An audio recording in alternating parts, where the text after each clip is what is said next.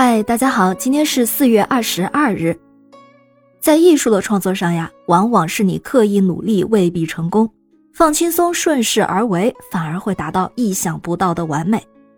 我们今天这个故事是关于王羲之和《兰亭集序》的。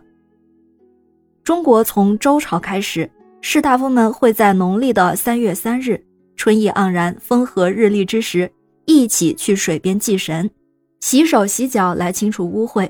称为休息，这个祭祀活动慢慢就演变成文人观赏美景、饮酒作诗的游乐。晋穆帝永和九年三月三日，也就是公元三五三年四月二十二日，王羲之和儿子王凝之、王献之，加上文人好友，共有四十一人，在会稽山阴近郊的兰亭饮酒作诗，玩到最欢乐的时候。大家都要求王羲之为这次聚会写一篇序文做纪念。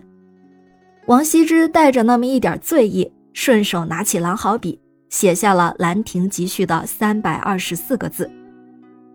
王羲之酒醒之后，看到自己的作品字字笔力劲健，全篇气韵流畅，有如神助。他越看越满意，便很用心的照样再写。但是他写了好几遍，再怎么努力。就是写不出原来的神韵。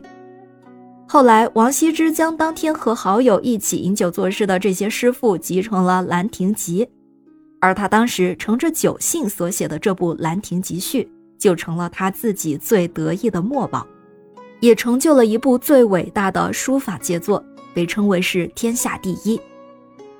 后来，这个天下第一的《兰亭集序》落到了唐太宗李世民的手中。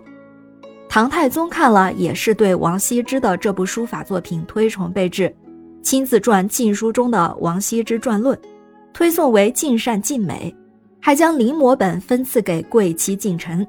不过，唐太宗死时居然突发奇想，把《兰亭集序》的真迹拿去陪葬了，从此这天下第一的真迹就被埋没，后世也无缘看到。